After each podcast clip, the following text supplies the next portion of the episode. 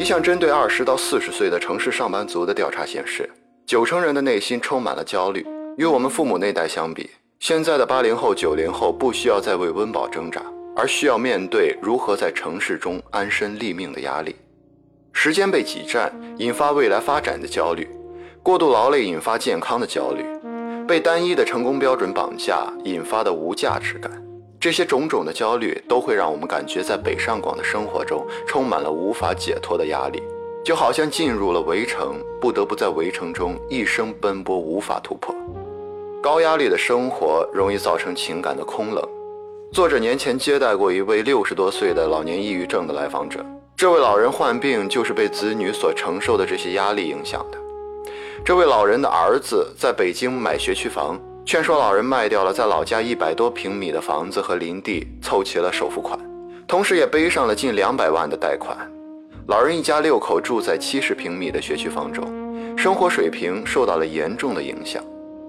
老人平日看到的是儿子儿媳繁忙的工作，晚上回家交流的也多是如何多赚钱还贷款。时间长了，两个人承受的压力太大，开始吵架，继而冷战。慢慢的，两人开始各忙各的，几乎不交流了。整个家庭的氛围压抑又冷漠，每个人的心里都充满了恐慌和抱怨，很难享受到平和愉悦。老人看到子女的状态，非常发愁又无力解决，慢慢的开始抑郁。一线城市看房价、堵车、生活成本、竞争激烈等等，让我们不仅承受着生活工作上的压力，心里也承受了很大的压力，极容易造成情绪上的失控。做出不当的言行，伤害与伴侣、亲人的情感，这种情况长时间得不到有效的改变，我们的亲密关系必然疏离恶化，严重者还会引发抑郁、焦虑等心理疾病。面对北上广严峻的生活环境，一些人选择离开了一线城市，去小城市生活。作者的一个朋友就卖掉了北京的房子，去云南开了家菜馆，每天去菜市场选择食材。为了做出好吃的菜品，不辞辛苦地尝试各种方法，在北上广叫做奋斗，像作者的朋友这样也是一种奋斗。价值感缺失，云南也会变成北上广。商业时代的发展，越来越多的人忙着追求外在的物质享受，以健康、亲密关系、自由等作为代价，去换取想象中未来的自由，却感受不到自己当下的价值感，内心恐慌、焦虑和抑郁。在和他人的交往沟通中，也很难感受到平和愉悦。如果只是人云亦云的看到大家都到北上广，你也就来了北上广。别人说逃离时，随着别人逃离了，完全不考虑自己的内心存在和需要，是无法感受到价值感的。这样的人，不管是在一线城市还是在三四线城市生活，内心都是充满挫败感的。人生从来就没有一个标准的模式，只有自己勇敢尝试，才能知道自己是否合适。我们不必用别人的认知去评判自己的人生，只要你能找到内心深处的价值感，三四线城市与北上广是一样的。作者提到，短暂的逃离有助于缓解北上广的高压力。任何人都不会完全的逃离现实中的压力。